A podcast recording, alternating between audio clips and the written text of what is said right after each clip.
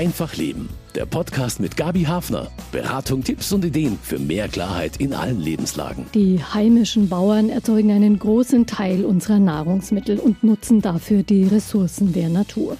Gleichzeitig tragen manche Praktiken in der Landwirtschaft dazu bei, diese Quellen der Natur zu zerstören. Stichwort Überdüngung, Massentierhaltung, Bodenverdichtung. Klimaforscher und Naturschützer fordern einen Kurswechsel. Welchen Kurs soll die heimische Landwirtschaft einschlagen, um der Verantwortung für die Schöpfung gerecht zu werden? Das frage ich die bayerische Landwirtschaftsministerin Michaela Kanniber und mit uns diskutiert Hans Ecker, der stellvertretende Bundesvorsitzende der katholischen Landvolkbewegung. Ich bin Gabi Hafner. Herzlich willkommen zu Einfach Leben. Fast ein Drittel aller landwirtschaftlichen Betriebe Deutschlands liegt in Bayern. Noch fast 50 Prozent der Landesfläche Bayerns werden von der Landwirtschaft genutzt. Damit ist sie immer noch prägend fürs Land. Und wie dort gewirtschaftet wird, das steuert Michaela Kanniber mit. Sie ist seit März 2018 bayerische Staatsministerin für Ernährung, Landwirtschaft und Forsten, seit 2013 im Landtag. Grüß Gott, herzlich willkommen, Frau Kanniber. Grüß Gott. Und ich begrüße Hans Egger. Er ist stellvertretender Bundesvorsitzende der katholischen Landvolkbewegung und Biobauer in Salgen im Unterallgäu, das ist in der Nähe von Mindelheim. Grüß Gott, Herr Egger. Grüß Gott. Frau Kanniber, es gibt ja so Online-Spiele, mit denen man Landwirtschaft am Simulator betreiben kann. Wenn Sie da einen Hof zusammenstellen sollten, was wäre da ein unverzichtbares Element für die Zukunft des Hofes? Ja, also ich, äh, wenn ich jetzt auf Bayern schaue, dann liegt es, glaube ich, nahe. Wir haben ja eine unglaubliche große Fläche an Grünland und das ist nun mal für uns Menschen nicht verwertbar. Deswegen sind wir angewiesen auf eine gute Nutztierhaltung, die auch mit sehr viel Tierwohl ausgestaltet ist. Und ich würde mich in der Tat auch für die Nutztierhaltung entscheiden. Und Sie, Herr Ecker, wie würden Sie den Hof aufbauen? Was wäre das Wichtigste? Das Landi ist ja so ein, so ein Teil, wo man, wo man einen Hof zusammenstellen kann. Mit dem spielt mein Enkelsohn relativ viel. ähm, er hat natürlich andere Vorstellungen wie ich. Und mein Part ist eigentlich äh, eine Spatenprobe äh, mit einzubauen, damit man den Boden auch beurteilen kann, ob er befahrbar ist, was er für eine Struktur hat, ob er eine krümelige Struktur hat, ob er Wasser aufnehmen kann. Das wäre für mich ein wichtiges Teil. Mhm. Der Boden ist die Grundlage für alles in der Landwirtschaft. Ja. Ich bin ja Verbraucherin und ich fände natürlich einen Hofladen gut. Eigentlich ganz reizvoll, wenn man sich virtuell die Landwirtschaft so erschaffen könnte, wie man sie braucht. Sie müssen als Ministerin mit der Landwirtschaft arbeiten, wie sie eben ist, wie es die schon gibt. Welche Rolle spielt da für Sie Nachhaltigkeit und Verantwortung für die Schöpfung, wenn wir es christlich ausdrücken? Ja, das ist mir natürlich persönlich auch sehr, sehr wichtig. Ähm, aber ich möchte vielleicht noch verweisen, es ist ja nicht meine Idee gewesen, hier einen Weg zu gehen, der gerade was die Grundlagen anbelangt, die Bewahrung der Schöpfung aufrechtzuerhalten, sondern schon alle meine Vorgänger, begonnen von Hans Eisenmann auch, ähm, der bayerische klassische Weg. Wir haben halt andere Strukturen wie im Rest Deutschlands, äh, wenn man sich äh, vor Augen hält, dass wir sehr klein strukturierte bäuerliche Betriebe haben, dann ist es genau der Anspruch oder auch der Wunsch der Verbraucherinnen und Verbraucher.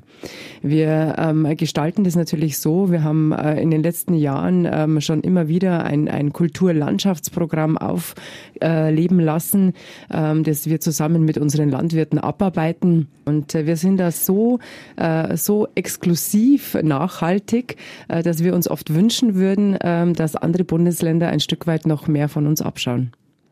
Was hat da Priorität? Also es geht darum, dass wir die Böden auf keinen Fall überlasten wollen. Es geht um verschiedene Fruchtfolgen, die den Boden einfach auch gesünder halten. Wir haben in den letzten Jahren zum Beispiel die Blühflächen ähm, sehr ausgeweitet. Die werden sehr gut abgerufen von unseren Landwirten. Also wir sind aktuell ähm, da bei 46.000 Hektar. Also es wird immer stetig mehr. Also auch hier wird auf Nachhaltigkeit geschaut, vor allem auf Biodiversität, auf die Artenvielfalt. Und äh, das ist für uns schon ein, ein großes Schlagwort.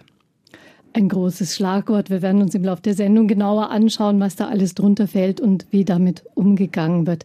Welche Fragen bewegen Sie als Landwirt denn in diesem Zusammenhang? Nachhaltigkeit, Verantwortung für die Schöpfung, Herr Ecker? Schöpfung und Schöpfungsverantwortung ist für uns in der KLB ein Thema, das nicht nur seit der letzten Kampagne, die äh, dieses Jahr aufgelegt worden ist, sondern das zieht sich schon viele Jahrzehnte eigentlich in der Arbeit von der katholischen Landvolkbewegung im Grunde durch. Ich, ich frage Sie jetzt für, eigentlich als Bauer, Herr Ecker. Für mich für mich, ja, als Bauer, äh, zum einen bewirtschaften wir unsere Flächen und unsere Erde äh, so, dass wir sie auch wieder gut an unsere Kinder und Enkel weitergeben können, dass auch in späteren Generationen gute Nahrungsmittel angebaut werden können. Das zweite ist, sind die Haltungsformen und die Fütterung der Tiere so, dass sie den Tieren entsprechen. Und das dritte, was mir im Grund wichtig ist, machen alle in der Gesellschaft ihre Hausaufgaben. Äh, das ist, das ist ja nicht eine Sache, die nur für Landwirte ist, sondern die müssen ja alle in der Gesellschaft äh, ihre Hausaufgaben machen. Also erhalten, dass es weitergehen kann auf diesem Boden die ganze Gesellschaft, die Verbraucher im Blick haben. Denn ja, wir sprechen in dieser Sendung über Themen, die eine Rolle spielen für nachhaltige Landwirtschaft und die Bauern, aber auch für uns Verbraucher. Für viele Bauern war es ja schon der zweite Sommer mit Hitze und Trockenheit. Wird es auch in Bayern schwieriger, Lebensmittel zu erzeugen? Auf alle Fälle. Also ich würde nicht nur sagen, dass es die letzten zwei Jahre jetzt in Folge waren. Seit ich Ministerin sein darf, ähm, äh, seit 2018 beobachten wir starke Dürrejahre, viel Trockenheit, wenig Niederschlag. Natürlich ist es nicht in ganz Bayern gleich. Wir haben im Norden Bayerns äh, durchaus Flächen, die kaum Wasser bekommen. Die Niederschläge entlang, ähm, sage ich, der Alpenkette und auch im Süden Bayerns sind sehr, sehr stark wiederum. Und nur, dass man sich einmal vor Augen halten äh, kann, kann, einen Vergleich, während in Oberbayern teilweise bis zu sechs Schnitte auf Grünland möglich äh, sind, ähm, haben wir im Norden teilweise nur einen und der ist sehr, sehr mager. Mhm. Die Wetterextreme und Dürren, die sind Folgen des Klimawandels, aber an dem hat die landwirtschaftliche Produktion natürlich auch ihren Anteil. Weltweit das ist eine Zahl, die man immer wieder findet, verursacht die Landwirtschaft ungefähr ein Viertel der globalen Treibhausgasemissionen und verbraucht auch einen großen Teil Wasser. Gibt es eigentlich auch Zahlen für Bayern, damit man genauer weiß, wo man hier ansetzen muss für die Zukunft? Also die Zahl, die Sie genannt haben, äh, ist wirklich beängstigend. Ähm, ich kann die jetzt für Deutschland so nicht wiedergeben. Es gibt es ist da ganz, eine globale Zahl. Ja, aber deswegen muss man auch immer sagen, ähm, was können wir denn tatsächlich machen und was ist der Beitrag Deutschlands? Die Zahl wurde für Deutschland gefasst und der Anteil der Landwirtschaft und der Emissionen äh, ist in Deutschland bei sieben Prozent. Also ich würde sagen, dass wir hier tatsächlich vorbildhaft ähm, wirken und arbeiten. Äh, und deswegen bin ich immer sehr, sehr skeptisch, wenn man dann in ein großes Schaufenster gelegt wird. Ich bin das ganz klar dafür. Ich bin natürlich ja, ein bisschen dran, auch dass ja, Deutschland jetzt kein klassisches Agrarland mehr ist. In Bayern schaut es vielleicht anders aus. Naja, also Deutschland ist ja schon auch sehr intensiv dabei. Also wenn man sich den Norden Deutschlands anschaut, Nordrhein-Westfalen, Niedersachsen, Mecklenburg-Vorpommern, da wird schon eine sehr große, große Landwirtschaft noch betrieben. Ähm, nichtsdestotrotz, glaube ich, ist die Art, wie man wirtschaftet, äh, hier schon, also auch in der Zahl spiegelt sich das schon wieder.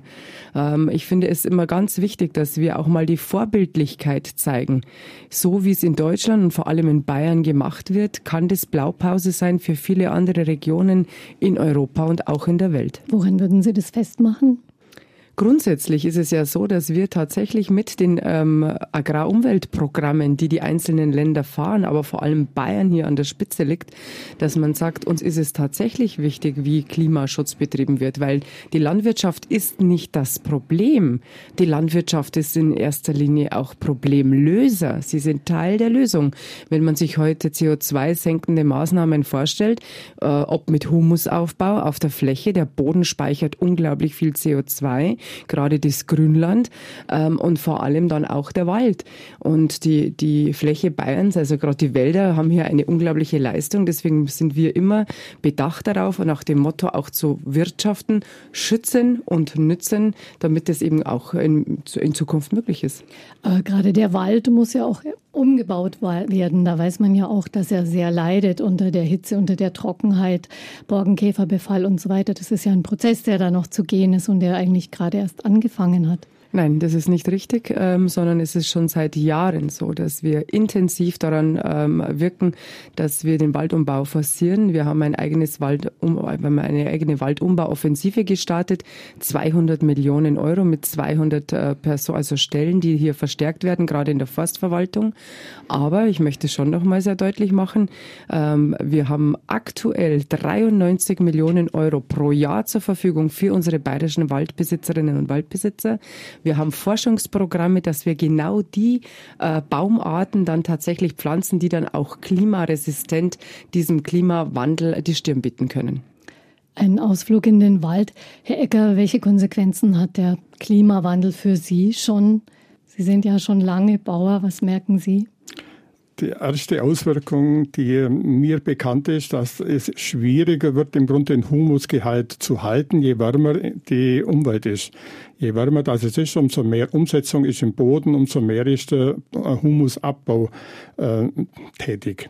Auf der anderen Seite äh, nehmen wir mit einer bestimmten Fruchtfolge, wir haben im Grunde, bauen Zwischenfrüchte an, wir bauen äh, Leguminosen an, es geht darum, die Sortenwahl richtig zu gestalten, dass man auch klimaresistente und äh, ausgleichende Sorten im Grund anbaut.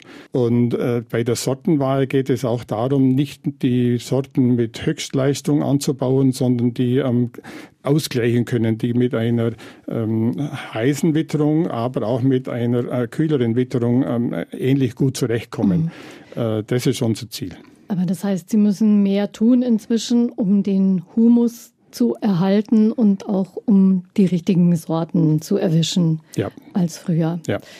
Die bayerische Staatsregierung will den CO2-Ausstoß senken. Schon 2030 soll der um deutlich mehr als die Hälfte geringer werden, als er 1990 war. Braucht es da auch Maßnahmen in der Lebensmittelproduktion, in der Landwirtschaft, damit das erreicht wird?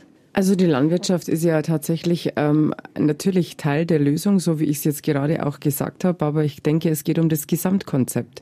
Wenn man heute CO2 senken will, dann muss man versuchen, über verschiedene Bausteine, über verschiedene Mosaike auch zu wirken. Das Und, tun wir. Was wäre der Baustein der Landwirtschaft? Wir haben aktuell, versuchen wir Moore tatsächlich äh, wieder zu vernässen.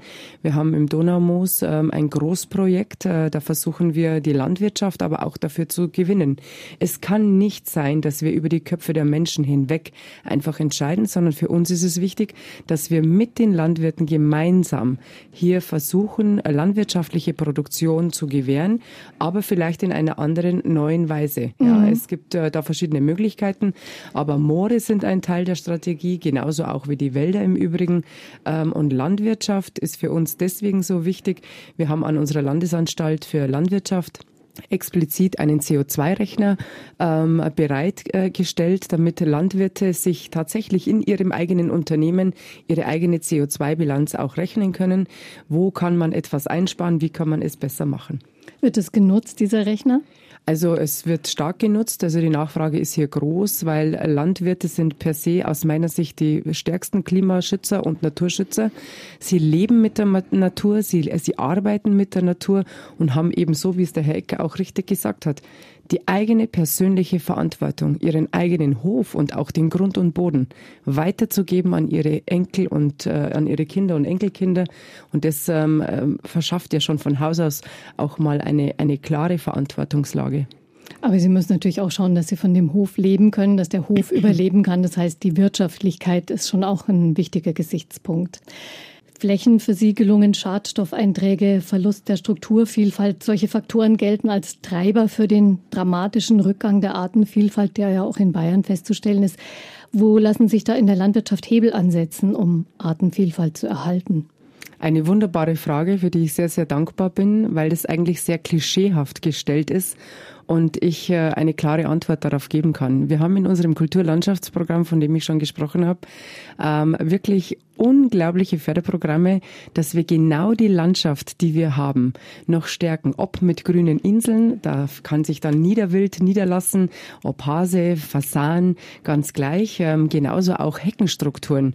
Äh, wir wollen, dass die Landwirtschaft wirklich diese Natur, na, die naturelle Vielfalt wiedergibt. Und ähm, das, wenn man heute mit offenen Augen durch Bayern fährt, dann glaube ich, können wir mit äh, Fug und Recht behaupten, die Schönheit und auch die abwechslungsreiche ländliche Landschaft, die wir haben, die Kulturlandschaft, ist nicht zu vergleichen mit ausgeräumten Landschaften in Mecklenburg-Vorpommern oder in Niedersachsen. Also und deswegen äh, fällt es mir immer tief ähm, äh, schwer, wenn dann ähm, ja solche solche plakativen Bilder geschaffen werden, ähm, ausgeräumte Landschaften. Also glaube ich, findet man bei uns in diesem Fall jetzt so nicht im Vergleich. Also wenn man jetzt den die, Vergleich ziehen will. Aber Sie haben ja eingangs selber gesagt, dass die Landwirtschaft in Bayern eben auch eine andere Struktur hat. Das sieht man natürlich auch in der Landschaft.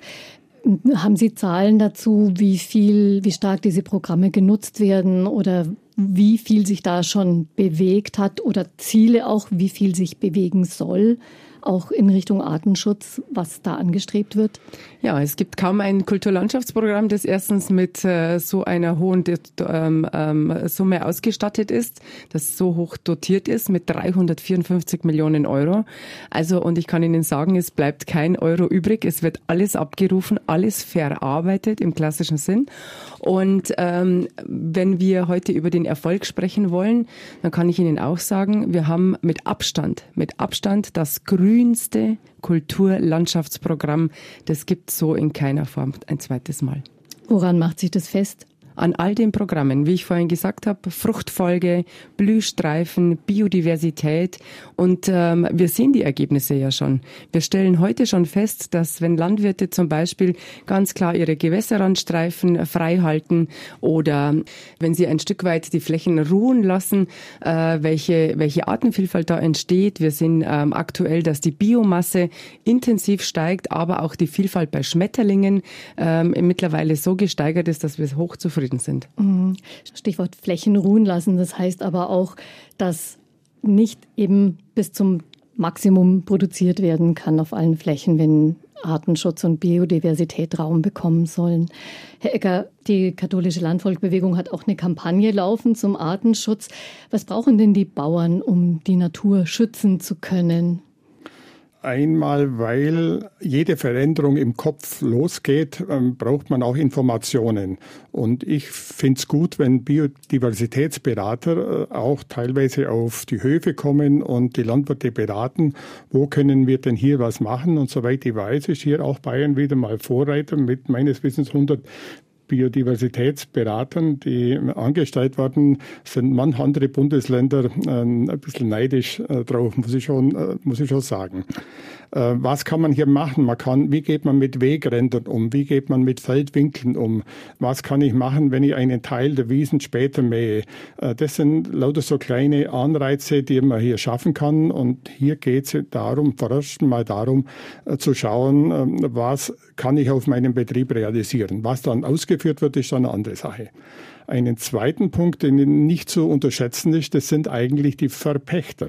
Viele landwirtschaftliche Flächen sind ja verpachtet und wenn ein Verpächter nur auf den höchsten Preis schaut und nicht auch ähm, was wert ist, eine Bewirtschaftung, ähm, wo auch die Biodiversität im Grunde gefordert wird, dann darf man nicht die ganze Last im Grund den Landwirten auferlegen, sondern muss man die Verpächter im Grund auch mit ins Boot nehmen.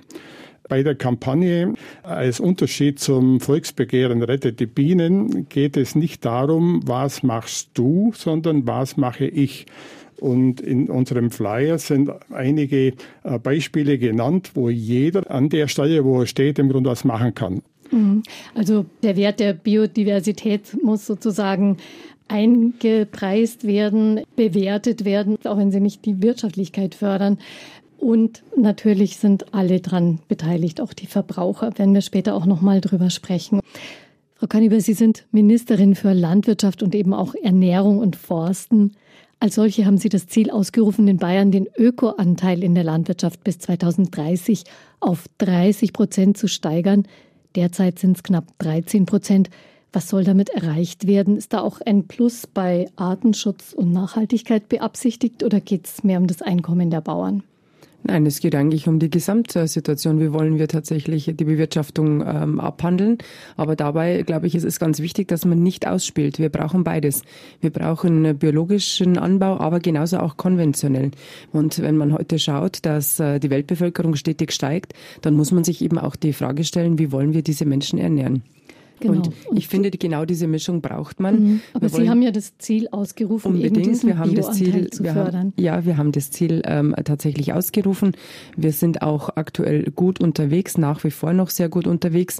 Bedauerlicherweise haben wir jetzt gesehen, äh, während der hohen Inflation, wir haben eine Inflationsquote von 10,7 Prozent. Die äh, Lebensmittelpreise steigen äh, wirklich exorbitant an. Wir haben hier Preissteigerungen von 20,8 Prozent mittlerweile. Und das ist mehr als beängstigend. Und die Menschen sparen, was ich auch absolut verstehen kann, sparen auch gerade bei den Lebensmitteln. Das ist äh, traurig, aber wahr. Und gerade hier äh, sehen wir eine kleine Delle äh, im Ökobereich. Genau. Der nimmt äh, schon jetzt äh, deutlich ab. Der Biomarkt ähm, ist wirklich Schwung, ziemlich eingebrochen. Den Schwung, den wir hatten bei Corona, so gut es da war, bei Regionalität, aber auch äh, bei den biologisch produzierten Lebensmitteln war sensationell. Wir hätten uns das natürlich gewünscht, dass das so weitergeht, aber wie gesagt, ähm, eine Kriegssituation hat man ja so auch nicht in der Hand. Mhm.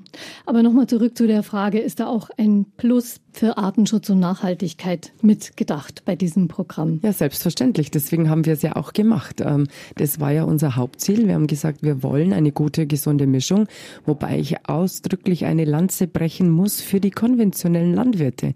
Nochmal, wenn unsere Kulturlandschaftsprogramme, unsere Agrarumweltmaßnahmen von so vielen konventionellen Landwirten auch in Anspruch genommen werden, dann bedeutet es, dass auch die konventionelle Landwirtschaft, also auch hier immer nachhaltiger wird. Und das war immer schon mein Credo. Es gibt so viele Überschriften in verschiedensten Medien, wo ich immer gesagt habe, auch die konventionellen Betriebe werden immer nachhaltiger und wirtschaften immer klarer und für sich auch im Bestand ähm, ganz, ganz wichtig ähm, ausgelegt auf Artenvielfalt und Biodiversität. Herr Ecker, Sie sind ja schon lange Biolandwirt. Sehen Sie diese Bio-Initiative mit Zustimmung oder gibt es da auch ein bisschen Skepsis? Sie kennen ja auch den Biomarkt schon lange. Als wir 1979 angefangen haben mit ökologischer Landwirtschaft, war für mich klar, das Idealziel ist 100% äh, Bio. Die Hintergründe waren damals, ähm, wie gehen wir mit unseren Ressourcen um, wie langfristig äh, ist unsere äh, Landwirtschaft im Grund und wie dauerhaft eingerichtet. Wir brauchen aber dazu mindestens fünf Akteure. Und das ist zum einen der Landwirt, das ist die Verarbeitung und Aufbereitung von unseren Waren, das ist der Handel, das ist der Verbraucher und das ist natürlich auch die Politik, äh, die in diese Richtung im Grund arbeiten muss. Und ich brauche oder will und fordere auch für die Landwirtschaft und für die Ernährung äh, eine langfristige Strategie. Die habe ich vermisst, zum Beispiel äh, bei der Energiegeschichte. Es war ja 1973, 74, 75, wo Ölkrise und es war klar, unsere Ressourcen sind endlich.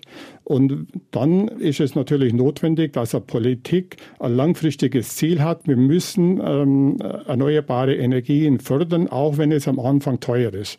Und so eine langfristige Strategie brauchen wir auch bei der Ernährung, bei der Nahrungsmittelsicherheit, damit man möglichst über viele Generationen im Grund unsere Bevölkerung und auch unsere Weltbevölkerung ernähren kann.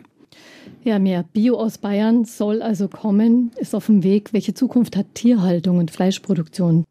Die bayerischen Schweinehalter spüren schon einen deutlichen Rückgang der Nachfrage. Vegetarische Ernährung wird als klimafreundlicher eingestuft von vielen Verbrauchern. Und immer mehr, nicht nur junge Menschen, entscheiden sich dafür. Welche Zukunft hat da die Fleischproduktion der Bauern, Frau Kaniber?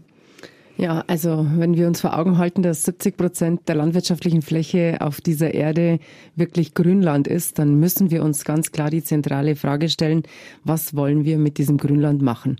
Wenn wir die große Vorstellung, die ja viele Menschen haben, alles vegan, rein auf pflanzlich basierte Ernährung umzustellen, dann wäre das tatsächlich ein ja, ökologischer Wahnsinn. Ein absoluter ökologischer Wahnsinn. Warum? Wenn wir Grünland umackern, setzen wir genau das frei, was wir nicht wollen, nämlich CO2. Das heißt, wir brauchen dieses Grünland und wir müssen es auch verwerten. Das kann der menschliche Magen nicht machen. Der eingefleischteste Vegetarier wird es wohl nicht schaffen. Ja, er kann es vielleicht versuchen zu kauen, aber er wird es nicht verdauen können.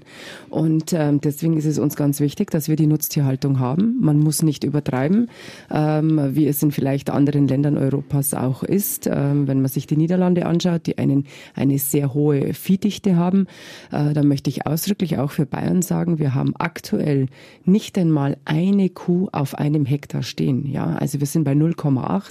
Äh, andere ähm, Teile Deutschlands sind da viel, viel dichter ähm, besiedelt oder Niederlande zum Beispiel. Das heißt, wir brauchen die Nutztierhaltung, um auch nicht nur eine veredelte, äh, eine Veredelung der Lebensmittel herzubekommen, sondern wir brauchen auch die Gülle, ähm, um ähm, wir brauchen sie. sie. Ich weiß, Sie ziehen jetzt gerade die Augenbrauen nach oben. Das will immer gar keiner glauben. Ich würde schon mal gern die Frage stellen, wenn wir alle auf vegan umstellen und nur noch vegan uns ernähren, mit welchem Düngemittel wollen Sie denn dann tatsächlich das vegane Essen düngen? Mhm. Rein mit chemischem Dünger. Ich habe dann ehrlich gesagt keine Lust auf dieses Essen. Es gibt ja auch die Möglichkeit, also Gülle ist ja eine Mischung aus den Exkrementen der Tiere, das anders zu machen, auch in der Biolandwirtschaft. Aber es ist ja auch so, dass die Fleischproduktion in der Landwirtschaft zwei Drittel der Treibhausgasemissionen hervorbringt und das Fleisch nur zu 18 Prozent zur Kalorienversorgung beiträgt. Das ist knapp ein Fünftel, also zwei Drittel der Emissionen, ein Fünftel des Anteils an der Ernährung. Herr Ecker, könnte man nicht auf diesen Flächen auch verstärkt andere Lebensmittel erzeugen, deren Anbau weniger Emissionen freisetzt? Wenn man eine einfache Antwort will, ja. Aber es heißt natürlich ja, aber. Grundsätzlich sehe ich das ähnlich wie die Frau Kannibert. Der Mensch ist ein Allesesser. Also das ist das eine. Das zweite ist, äh, ich denke, der Fleischanteil bei uns in Europa und in Nordamerika wird wohl zu hoch sein. Und ich denke auch, dass aus gesundheitlichen Gründen der Fleischanteil an unserer Ernährung äh, sinken wird und vielleicht auch sinken soll. Ähnlich sehe ich es äh, wie die Frau Kaniber. Grünland brauchen wir, also für das Grünland zu verwerten, gibt es zwei Möglichkeiten. Entweder es ist das Rind, das Wiederkäuer oder das Schaf oder vielleicht das Pferd oder äh, es wandert in eine Biogasanlage. Es sind so die zwei Möglichkeiten, wie man Grünland verwerten kann und deshalb werden wir auch Grünland verwerten müssen dann denke ich mir, die Landwirtschaft stellt sich dann auch auf eine veränderte Nachfrage ein. Wenn mehr nicht tierische Nahrungsmittel verlangt werden, dann werden auch mehr pflanzliche Nahrungsmittel hergestellt. Der Anpassungsschritt für die Landwirtschaft geht oft sehr, sehr schnell. Mhm. Schwierig ist es, wenn eine große Investition für einen Stall getätigt wird, dann braucht man etwa 20 Jahre, bis das abbezahlt mhm. ist, bis man wieder äh, andere Investitionen machen kann. Das heißt, Aber nur beim Ackerbau mhm. geht es relativ schnell und die Landwirtschaft passt sich an die äh, veränderte äh, Situation mit Sicherheit sehr schnell und, an. Und wenn Sie sagen, da werden dann auch andere Lebensmittel produziert werden, verstärkt, weil die Nachfrage sich verändert, äh, auf welchen Flächen wird es dann passieren? Das sind Ackerflächen, auf denen das äh, basieren wird, wo momentan relativ viel Futtermittel angebaut wird, entweder für die Rinder, für die Schweine oder auch für die Geflügelwirtschaft. Und das wird dann weniger werden, wenn die Nachfrage äh, für, nach tierischen Futtermitteln im Grund kleiner ist und dann werden auch andere äh, Lebensmittel im Grund angebaut. Also das heißt, es gibt schon Flächen, wo man Dinge anbauen kann, die auch für Nahrungsmittel sorgen, die Lebensmittelsicherheit bringen und die im Moment einfach für ja, Futtermittelerzeugung, für die tierische Produktion ge gebunden sind. Ja. Sind es auch Alternativen, die Sie im Blick haben, Frau Kaniber? Selbstverständlich, wir bereiten uns ja darauf vor. Wir brauchen eine gute Strategie, ähm, wie man zum Beispiel gerade bei den Verbrauchern feststellt bevorzugen ja viele Quinoa, Kichererbsen. Das ist jetzt etwas, was ja nicht unbedingt in unseren Breiten wächst. Aber wir bereiten uns darauf vor. Wir forschen in Schwarzenau äh, an unserem Standort, an unserem Standort der Land, äh, Landesanstalt für Landwirtschaft, äh, darauf vor, dass wir sagen, welche Möglichkeiten hätten wir für die Zukunft grundsätzlich. Und äh, das sind genau die Dinge, die ich ähm, wirklich mit Nachdruck versuche zu unterstützen, weil äh, ich möchte einfach, dass wenn nachhaltig der Wunsch äh, hier gelebt äh, äh, sein soll, dann ähm, müssen wir uns aber auch darauf konzentrieren, was können wir auf diesen Flächen tatsächlich anbauen. Dass es ähm, in dem pflanzlichen Bereich auch äh, weitergeht. Aber ich bleibe dabei, Ähm, man muss schon auch immer ähm, aus der Warte sich genau ähm, bedenken. Ähm, wir haben ja so viele Koppelprodukte, die wir sehr gut nutzen können. Ja, wenn wir zum Beispiel Raps anbauen und Raps ähm, tatsächlich ähm, Rapsöl äh, produzieren wollen, Raps pressen, dann bekommen wir bei 100 Kilogramm bekommen wir 40 Liter Rapsöl raus und der Rest ist ein Koppelprodukt und das ist ein ganz wirklich hochwertiges Eiweiß, äh, Futtermittel.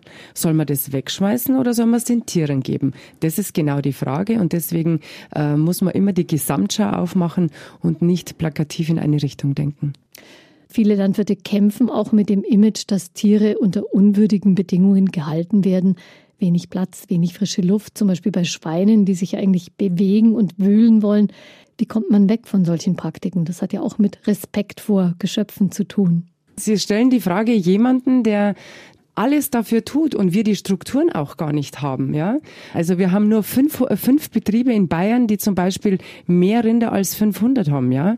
Also, also ich bitte da schon ein bisschen auch die Realität zu sehen und zu sagen, ja, Bayern hat wirklich eine Blaupause. Aber, aber Frau Kanniber, Sie haben ja auch ein Tierwohlprogramm aufgesetzt. Das heißt, das, das wollte ist, ich Ihnen gerade erklären, genau, aber Sie lassen mich ja nicht. Das also, heißt ja, dass es doch nötig ist, was für mehr Tierwohl zu tun, auch in noch Bayern. Noch mehr, noch mehr. Ja, also die Größen, die Strukturen allein sind per se schon, glaube ich, äh, wirklich erwähnenswert. Und mir war es ganz wichtig, als wir gesehen haben, dass die Bundesregierung sich nicht auf den Weg macht, die Nutztierhaltung ähm, zu unterstützen, die Fleischproduktion in Deutschland aufrechtzuerhalten. Ganz im Gegenteil. Die Bundesregierung hat den Wunsch, 50 Prozent der Nutztierhaltung ähm, abzuschaffen. Und das sehe ich eben schon als Problem, genau aus den anderen Argumenten, die ich vorhin genannt habe. Und äh, damit wir eben da unsere äh, Tierhalter nicht alleine lassen. Wir haben ein eigenes Förderprogramm aufgelegt, wenn zum Beispiel Landwirte ihre Stallungen um umbauen wollen. Äh, wir sind auf einem sehr hohen Niveau im Förderwesen bei 40 Prozent. Das ist europarechtlich ähm, aktuell auch abgesegnet. Das ist so der Höchstwert jetzt aktuell. Und äh, genauso auch mit dem Thema bei pro Tier. Wir, Bayern ist vorausgegangen, dass wir Tierwohlprämien aussprechen, wenn Landwirte noch mehr möglich machen. Also noch mehr Platz für die Tiere, noch mehr Licht, am besten mit Auslauf. Ähm, dann wollen wir das unterstützen. Aber das ist wieder keine reine Frage der Politik mit Verlauf. Urlaub, sondern wir müssen alle an einem Strang ziehen. Also wir erwarten uns, dass dann, wenn heute dieses Tierwohl eingefordert wird, über andere Haltungsstufen oder wenn auch der Verbraucher sagt, ich will maximales Tierwohl, dann müssen alle bereit sein, mit zu finanzieren.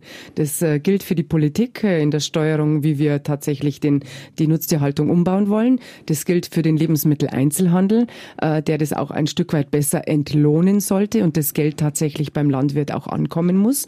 Und genauso auch der Verbraucher. Man kann nicht von maximalem Tierwohl sprechen, aber dann beim Griff in die Ladentheke ähm, sich für das günstigste Fleisch vielleicht aus Dänemark entscheiden. Das geht eben nicht. Also es muss jeder seinen Beitrag leisten. Herr Egger, Sie selber halten ja kleine Tiere, sehr viele Hühner. Äh, wo kann man denn ansetzen noch für eine würdigere, eine artgerechtere Tierhaltung? Es geht wieder mal beim Kopf los. Äh, ich denke, ein wichtiger Punkt ist die Ausbildung der Landwirte. Ich bin in die Landwirtschaftsschule gegangen. In diesen drei Semestern waren wir jeweils zweimal zwei Tage in einem Religionsseminar. Dann wurde praktisch Ethik und alles, was mit, äh, mit diesem zu tun hat, im Grunde abgehakt ich und wir denken und äh, in der KLB, also katholischen Landvolkbewegung, rechnen ist natürlich wichtig, das ist das eine, aber es muss begleitet werden mit ethischer Verantwortung. Äh, wie kann ich mit dem Tier umgehen? Kann ich in den Spiegel schauen, äh, je nachdem, wie ich mit dem Tier umgehe? Das muss, äh, da muss ein Bewusstsein noch stärker werden. Ich denke, da ist im Grund was möglich. Zum Zweiten geht es auch um das Selbstverständnis. Was will ich als Bauer? Was will ich als, als äh, Landwirt erreichen und wie will ich im Grunde mit einem Tier umgehen. Wir stehen hier in einem Spannungsfeld. Das eine ist im Grunde das verwöhnte Haustier und auf der anderen Seite haben wir sehr intensive Haltungsformen die bei uns ja teilweise nicht mehr da sind. Die Käfighaltung vom Huhn ist Gott sei Dank bei uns in Deutschland nicht mehr da. Bin ich sehr froh. Es gibt ja in Amerika noch viel stärkere äh, Auswirkungen. Äh, da werden teilweise die Kämme von den Hühnern im Grund abgeschnitten damit das Huhn ein Gramm Futter weniger pro Tag braucht. Das ist pervers. So, äh, und so eine Denke darf, nicht, äh, darf bei uns nicht breit machen, dass es nur um Wirtschaftlichkeit geht, sondern es muss im Grunde das gesamte Tier gesehen werden. Was mir auch sehr wichtig ist, das ist der Kontakt zum Verbraucher. Je näher der ist, umso mehr wird auch auf das Tier geschaut. Desto näher wird auch darauf geschaut, was äh, möchte ich meinem Verbraucher äh, zum Verkauf anbieten. Und ich bin froh, dass wir bei uns daheim auch einen relativ guten Kontakt zu den Verbrauchern haben. Über Ihren Hofladen nehme ich an, unter anderem. Mhm.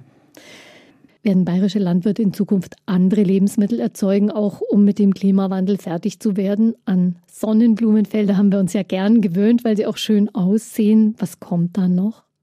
Das ist ähm, eine auch sehr gute Frage. Ähm, also ich möchte schon noch mal darauf eingehen dass wir uns natürlich dem Klima äh, gerecht werden müssen.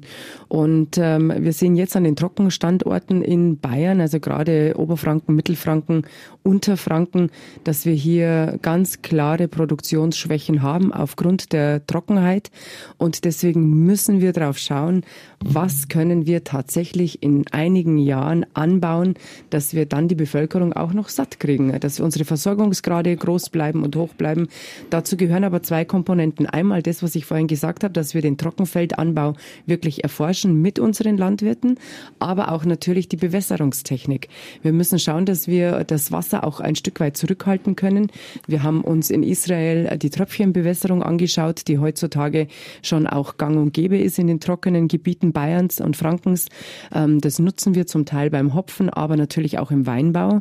Äh, wir versuchen hier ganz klar mit Präzisionstechnik, mit Robotik, also es ist wirklich Hightech, was hier passiert, ähm, noch besser zu wirtschaften, um hier effektiv aber auch Lebensmittel für die Zukunft zu sichern. Also die Quellen der Natur, mit denen muss vorsichtiger umgegangen werden und da wird sich einiges ändern müssen in der Landwirtschaft. Auf alle Fälle. Das ist schon ein schwieriger Prozess auch für die Landwirte. Ja, mit Sicherheit, aber äh, ich glaube, ähm, kein, keine Branche stellt sich so sehr auf neue Situationen ein wie unsere Landwirte. Die machen das ja jetzt über Jahrzehnte hinweg und haben es immer geschafft, auch äh, tatsächlich gute Lebensmittel in sehr guter Qualität zu produzieren. Wie bekommen Sie das mit, Herr Ecker? Vielleicht in Ihrer Region nicht so stark, aber Sie sind ja im Bundesvorstand. Diese Umstellung, diese Anpassung auch mit Bewirtschaftungsmethoden an den Klimawandel?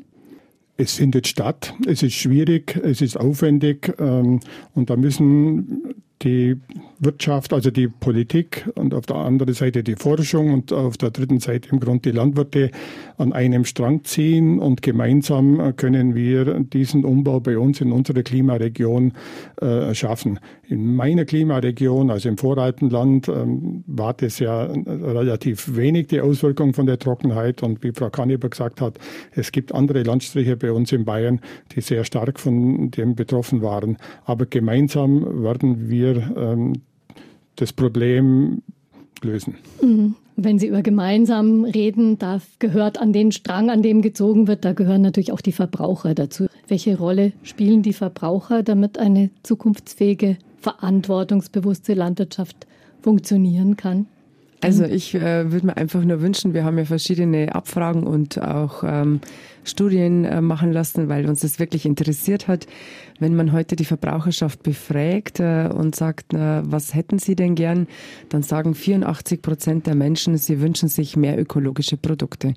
Das ist ein wunderbarer Wert, nur die Realität schaut bedauerlicherweise anders aus. Beim Einkauf selber entscheiden sich dann tatsächlich nur knapp 10 Prozent für ein klares, gutes biologisches Produkt. Ähm, das gehört halt auch zur Wahrheit. Und ähm, fassen wir einfach die Realität ins Auge. Ähm, wenn es uns sehr gut geht, der Wohlstand sehr hoch ist, das Niveau ähm, klar gefestigt, dann sind die Menschen eher bereit, natürlich mehr Geld für Lebensmittel auszugeben. Was mich ein Stück weit traurig macht, ist, dass wir im Ländervergleich in Europa so unglaublich als Schlusslicht dastehen.